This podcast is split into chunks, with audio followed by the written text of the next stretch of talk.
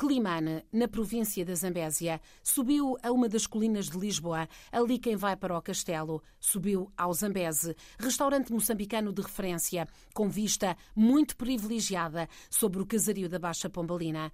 Naquela noite fria de novembro, sentiu-se o calor dessa terra distante, terra de bons sinais e de boa gente, numa iniciativa organizada pela Câmara de Comércio Portugal-Moçambique. Mais de 100 pessoas que vivem ou viveram numa cidade que todos dizem ter uma mística especial, fruto da miscigenação, fruto do cruzamento de culturas e religiões. Foi mesmo essa a ideia, realçada por Manuel Araújo em entrevista à RDP África, ele que é o presidente do Conselho Municipal de Climane.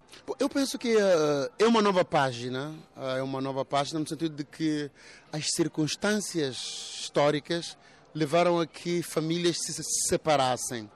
Uns tiveram que vir e outros ficaram, mas ficou algo inquebrantável.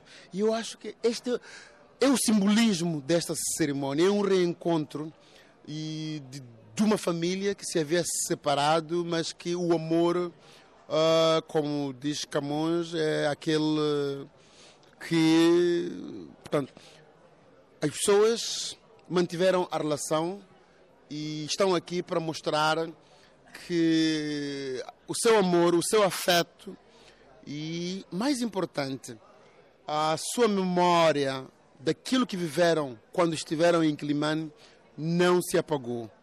E nós, nós queremos manter essa chama viva, no sentido de que também possa passar para as novas gerações e que consigamos remendar os erros que foram cometidos no, no, passado.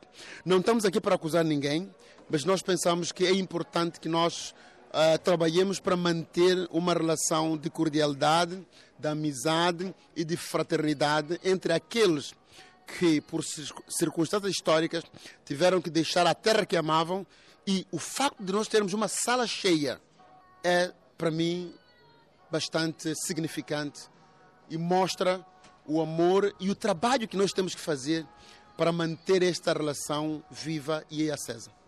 E, e muitas pessoas de destaque na sociedade muitas pessoas, Felizmente, muitas pessoas de destaque, o que, mais uma vez, mostra a magia da água do coco ou da água do lanho. Eu penso que nós lá em Climane dizemos que quem bebe a água do lanho volta sempre a, a, Climane e nós vamos ter hoje, nesta noite, uh, não, não consegui, provavelmente não conseguiremos uh, dar a todos, mas temos quantidade suficiente para que uma parte considerável dos que estão aqui possam saborear a água de lanho que vem de Climane. Portanto, tem esta magia, tem esta força mágica e, digamos, até espiritual que nos une e nos mantém. Há pessoas que saíram de Moçambique em 1974 e estão aqui. Recordam-se de Climane e quando nós falamos de Climane, eles emocionam-se. Uns choram, outros riem-se, mas fica o testemunho do amor que eles nutrem e do Climane que nunca saiu deles. Penso e, o, que... e o que tem mais Climane? Qual é o segredo para além dessa água? O segredo é que Climane é uma terra mística. Climane é uma terra que sabe receber, sabe acolher. E nós temos, por exemplo, a melhor gastronomia de Moçambique. Sem dúvidas. Temos a galinha zambesiana, temos o... Quando vocês ouvem falar do camarão de Moçambique, é camarão da Zambésia, é camarão de Climane quando vocês ouvem falar da mocapata, ou quando vocês ouvem falar de uma série de pratos, dos melhores pratos que Moçambique tem, vem da Zambésia e vem de Climane. Portanto, eu penso que é esta mistura entre a água de lanho, a culinária e também Climane é conhecida como a capital ou, ou portanto, como o pequeno Brasil, porque tem o melhor carnaval de Moçambique. Portanto, se alguém quer a folia, se alguém quer, gosta de festas, se alguém gosta de cultura. E Quelimane também é a capital da poesia em Moçambique. Então, tem essa toda. Por quê? Alguns podem perguntar. Porque a miscigenação, a mistura de culturas e de civilizações teve uh, um papel importante. Nós recebemos desde os persas, dos árabes, dos portugueses, dos europeus, dos holandeses, e todos eles fixaram-se em Climane e, portanto, criou-se ali uma civilização que é produto de mistura de várias raças, de várias cores, e isso, penso, criou uma nação, entre aspas, diferente, inspiradora. E, portanto, não me surpreende que em Portugal tenhamos esta família. Porque eu, eu vivi, por exemplo, em Londres 10 anos e também era assim. Portanto, a, a maior comunidade de moçambicanos na Inglaterra era uma comunidade de Climane e era uma comunidade da Zambésia. Eu tenho ido muitas vezes à Alemanha. A maior comunidade é zambesiana e é de Climane. Portanto, nós estamos fora, na diáspora, mas nunca perdemos a nossa identidade. Sempre que possível nos encontramos e nos reencontramos. Portanto, há uma mística que eu próprio não sei explicar, provavelmente alguém vai fazer um estudo, porque é algo de facto a, a, que nos marca e que se mantém em nós. Tanto os que ficaram, como os que saíram. Estamos aqui neste momento de celebração, eh, mas eh, há poucos dias eh, houve um incidente muito, muito comentado e que gerou um grande mal-estar, que foi por ocasião da, da COP26, organizou uma marcha, um passeio de bicicleta com, com, quatro, com três embaixadoras, não é? E com funcionários das Nações Unidas, outros convidados. O que é que verdadeiramente aconteceu e como é que se sente perante aquilo que aconteceu, Sr. Presidente? Bom, eu, como moçambicano, e não só como moçambicano, como cidadão do mundo, eu sinto-me envergonhado pela, pelo nível de ignorância, de arrogância e de intolerância daqueles a quem a Constituição da República de Moçambique atribui a função de manter a ordem pública. Portanto, eles são os guardiões da nossa Constituição e demonstram um desconhecimento total e absoluto das normas mais elementares de um Estado de Direito democrático. E o que nós vimos foi não só uma violação da Constituição da República de Moçambique, porque a nossa Constituição prevê e protege o direito à livre circulação, à livre manifestação e, portanto, à liberdade de opinião e de expressão. E nós vivimos ali eu, como moçambicano, nem tô, não estou ainda a falar na minha qualidade de edil eleito democraticamente e como representante dos municípios de Climane. Estou a falar na minha condição de cidadão moçambicano. Eu tenho direitos. E a nossa Constituição é clara. Esse, os direitos fundamentais, que são os direitos que estão na Constituição da República, só podem ser restringidos seguindo um certo formalismo e com a aprovação da, da Assembleia da República. E o que nós verificamos ali foi uma total violação da, da Constituição da, da, da, República e das normas mais elementares de uma sociedade ou de um Estado de Direito.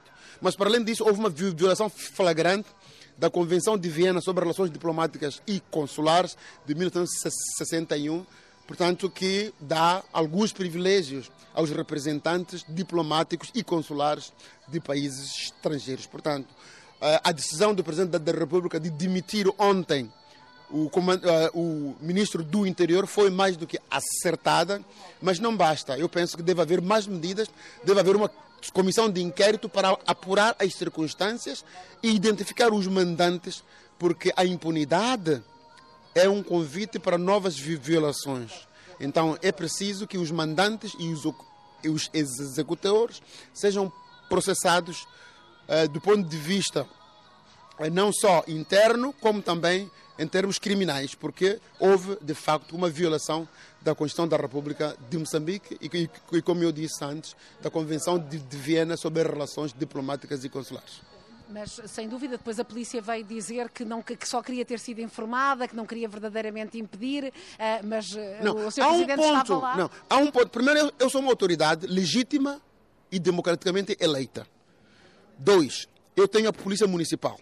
Três, e muita gente não sabe, e já agora vou, vou, vou, fazer algumas consultas, porque eu começo a duvidar da constitucionalidade deste desiderato que, na lei moçambicana, obriga a que o comandante da Polícia Municipal seja um polícia da República de Moçambique. Portanto, a razão, eu pensava que a razão porque o comandante da Polícia Municipal tem de vir das fileiras da Polícia da República de Moçambique e nomeado pelo comandante provincial, da polícia era para manter um fluxo de informação. Eu não consigo perceber se havia algum mal-entendido. Eles deveriam ter lidado com o homem que eles puseram na polícia municipal para comandar essa polícia, porque esse homem vem da PRM.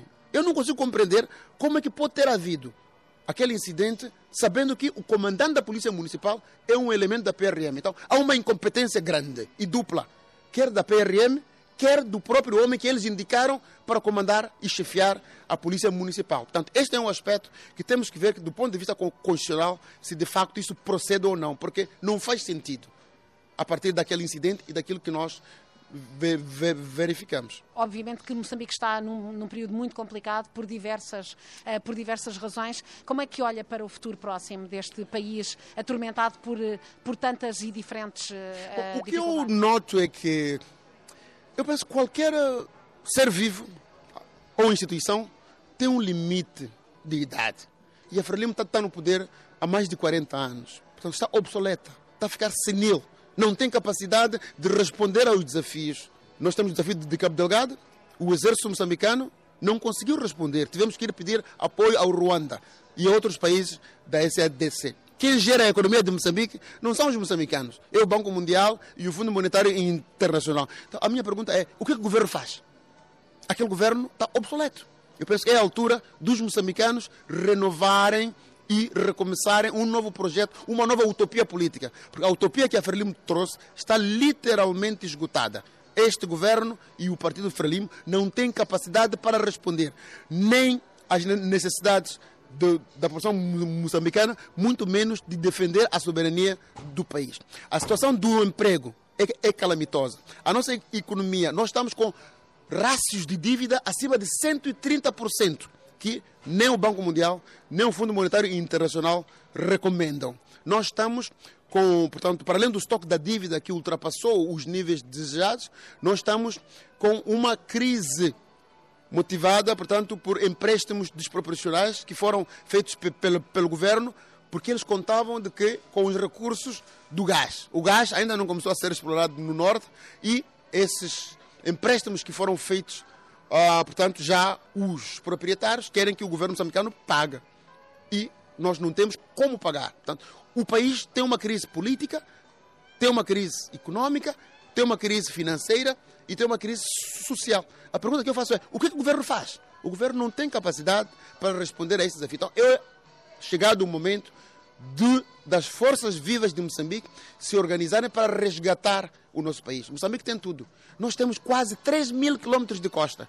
Só de turismo é possível gerir aquele país. Nós temos água, temos terra arável que não quase que é infinita. Nós temos mão de obra também quase que infinita. Então, a pergunta que eu faço é: o que é que falta? Falta liderança, falta clarividência e falta capacidade e conhecimentos mínimos para a gestão dos recursos que Moçambique tem. Manuel Araújo, cientista político, economista, presidente do Conselho Municipal de Climana desde dezembro de 2011.